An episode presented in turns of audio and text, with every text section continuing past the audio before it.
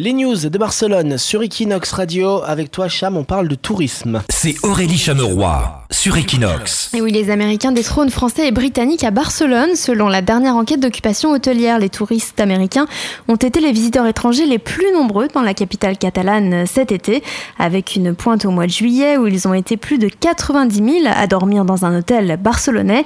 Les Américains sont suivis dans l'ordre des Britanniques, des Français, des Italiens et des Allemands. Dans la suite du top 10, on retrouve les Hollandais, les Japonais, les Suisses, les Russes, les Belges, les Chinois et enfin les Suédois, avec une, hausse notable des touristes russes qui avaient un peu délaissé Barcelone ces dernières années.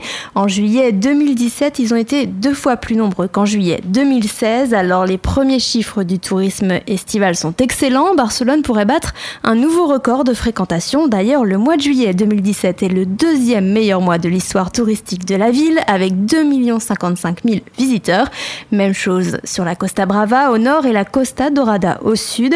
Les attentats qui ont frappé la Catalogne les 17 et 18 août ont par ailleurs très peu freiné le tourisme. La région reste une destination européenne de premier plan et ça c'est plutôt une bonne nouvelle.